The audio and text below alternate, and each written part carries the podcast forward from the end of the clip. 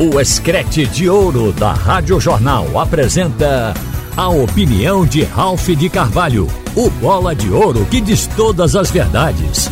Ralph de Carvalho! Minha gente, o Santa Cruz jogou bem ontem. Ganhou na estreia. Muita gente pode perguntar por que a perplexidade. O time trabalhou para isso mas é que futebol não é assim, de jogar as pedras para cima e elas caírem encaixadas. E o Santa Cruz estreou um jogador que chegou semana passada, o lateral direito Léo Fernandes. Eu estou surpreso e ao mesmo tempo feliz de ver que o Santa Cruz acertou no primeiro jogo. Indiscutivelmente jogou mais do que o Iguatu Talvez se tivesse acertado a última bola, se o time do Santa Cruz já tivesse com mais conjunto, o placar poderia ter sido maior. Muito embora o Iguatu também tivesse tido as suas chances com Cachito, perdeu um gol de cara, errou o chute, ao invés de chutar para frente, a bola saiu para o lado. E Zé o camisa 9 do Iguatu, cabeceou uma bola nas mãos do goleiro que estava no meio, o canto estava aberto para ele. Se cabeceia para frente, poderia entrar o gol. Então, o Iguatu teve a sua chance, mas o Santa Cruz teve um jogo consistente. E é isso que eu quero destacar, porque a gente fica numa expectativa de ver o primeiro jogo. Porque é normal se preparar um time do ano para outro. Aí, quando o time é preparado de um ano para outro, você, o técnico teve tempo de jogar, o técnico teve tempo de conhecer os pontos fracos, mudar os jogadores. Então, no ano seguinte, a equipe já tem padrão de jogo, ela já tem avaliação do seu próprio torcedor, entra em campo com aquela segurança de que ela pode ganhar. É diferente de um time que é montado em dois, três meses e até em dias e você fica na expectativa de ver o que é que vai dar. Quando tem sorte, encaixa, mesmo tendo bons jogadores. Então o Santa Cruz, ele encaixou depressa. Claro que ainda não tem o conjunto desejado pelo treinador e pelo próprio time. A repetição, o andamento com os jogos, o Santa Cruz vai evoluir. Mas ontem a gente viu um bom futebol do Nadson, um bom futebol do Pingo eu não, não quero nem falar em Pipi e Chiquinho, que já são conhecidos, já estavam, digamos assim, no time. Mas dos novos, do próprio Léo Fernandes, houve estreias, mas teria que haver estreias, porque o Santa Cruz contratou oito jogadores. Só que teve estreia de quem chegou a semana passada. É isso que a gente se admira que o treinador tenha trabalhado, tenha passado bem sua ideia de jogo e o Santa Cruz tenha feito uma partida boa. Não quer dizer que foi uma partida que tudo deu certo, porque o próprio treinador na coletiva, o Felipe Conceição, falou do que deu certo e o que ele espera mais da equipe. Mas agradou. Esse é um ponto positivo que a gente está destacando aqui. Mas tem um ponto negativo, que não pertence a área profissional, que não pertence nem à comissão técnica nem ao elenco, pertence ao presidente e sua diretoria.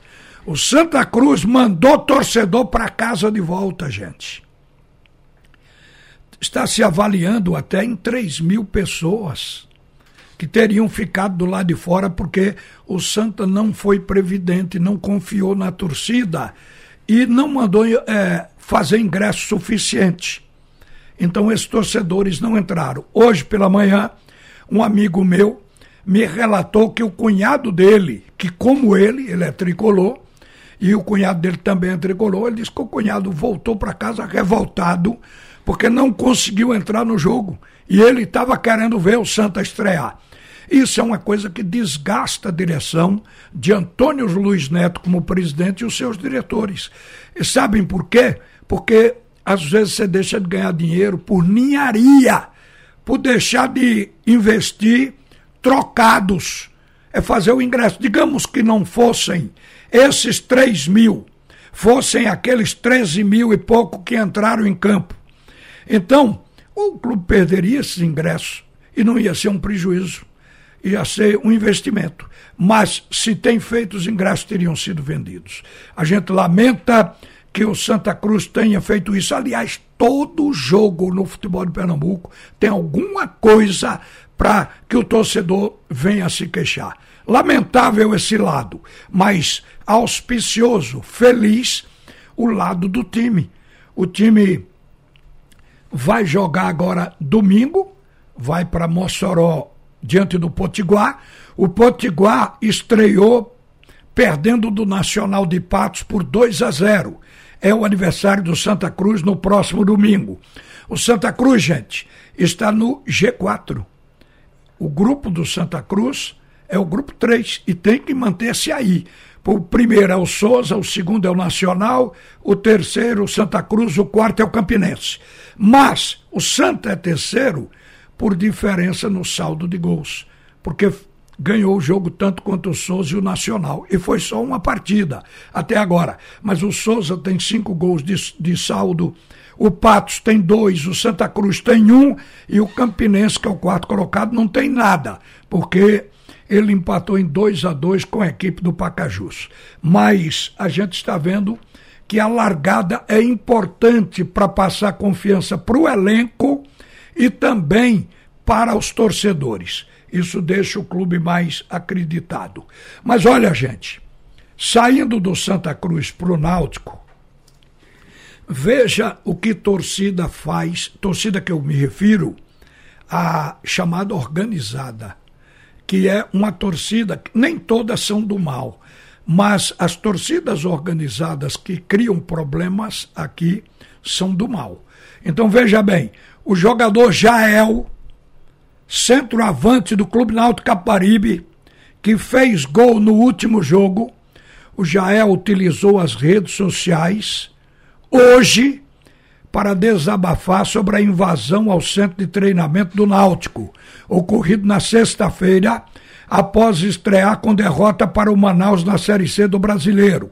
No desabafo, o atacante Alvirrubro relatou ameaças de morte, relembrou casos recentes ocorridos no Corinthians e diz que prestou queixa contra dois torcedores que lhe ameaçaram na invasão do centro de treinamento do Clube Náutico Caparibe. Ele prestou queixa. Ainda bem, porque se ele coloca só nas redes sociais, não ia ter é, uma averiguação. E, como ele prestou queixa, a polícia está na obrigação de investigar. E a gente sabe que esses torcedores ameaçam, mas as torcidas organizadas continuam impunes em Pernambuco. Eu só lembro que elas estão extintas, porque a própria justiça assim o fez, mas continuam em atividade e ninguém parou as atividades maléficas destas torcidas. As do esporte voltaram para dentro do próprio clube. Acredito que sobre o temor dos dirigentes, ameaças. E aí eu, eu até paro para dizer que o problema não é mais no clube, passa a ser policial ou de justiça. No Náutico também, gente.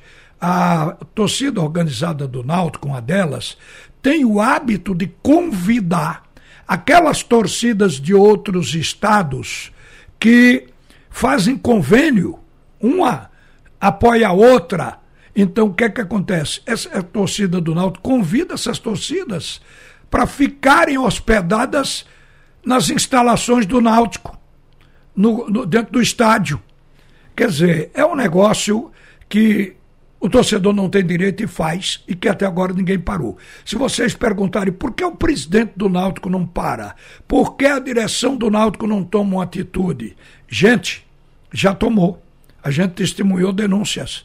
O problema é que estas torcidas ameaçam, mas são ameaças severas e profundas.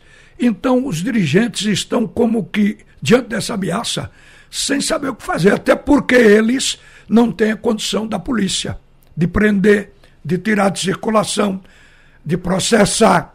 Então, isso é que precisa avançar no futebol de Pernambuco com relação a esta, esta marginalidade depredadora dos clubes.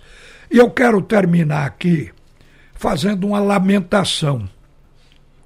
A vida no futebol é sempre imprevisível.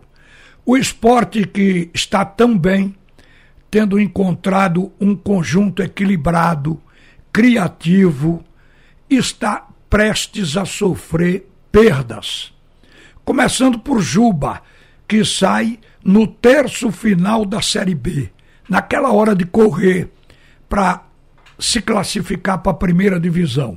Ele sai ali no mês de agosto. Mas agora o esporte passa a acumular outro problema com Igor Carius. Igor Carius está voltando a ser denunciado como suspeito de ter participado daquela manipulação de jogos do ano passado, na operação movida pelo Ministério Público de Goiás. E ninguém sabe onde isso vai parar. Na primeira denúncia, foram apreendidos celulares, documentos dos jogadores, e agora vem uma segunda denúncia depois de ter visto tudo aquilo.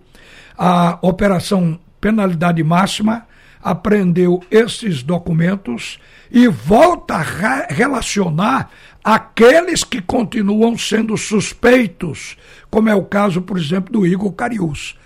Também o, o Paulo Miranda do Náutico, que saiu antes, deixou o Náutico, foi embora, ele está nesta relação. Agora a publicação foi da revista Veja e do GE. Os dois veículos de comunicação colocaram, inclusive, os valores que os jogadores receberam com base na nova denúncia do Ministério Público de Goiás. E diz que o caso de Cariús ocorreu no jogo Ceará 1, Cuiabá 1 e o outro jogo teria sido Cuiabá 1, Palmeiras também 1. E, e relata. Então, o que eu quero dizer aqui é que a defesa de Igor Carius classifica esta denúncia como superficial e está pedindo arquivamento do processo relativo ao jogador. Ou seja, a defesa de Igor Carius está pedindo arquivamento do processo. Como ainda é uma questão de suspeita, a gente fica preocupado, porque daqui a pouco o jogador não tem cabeça para jogar.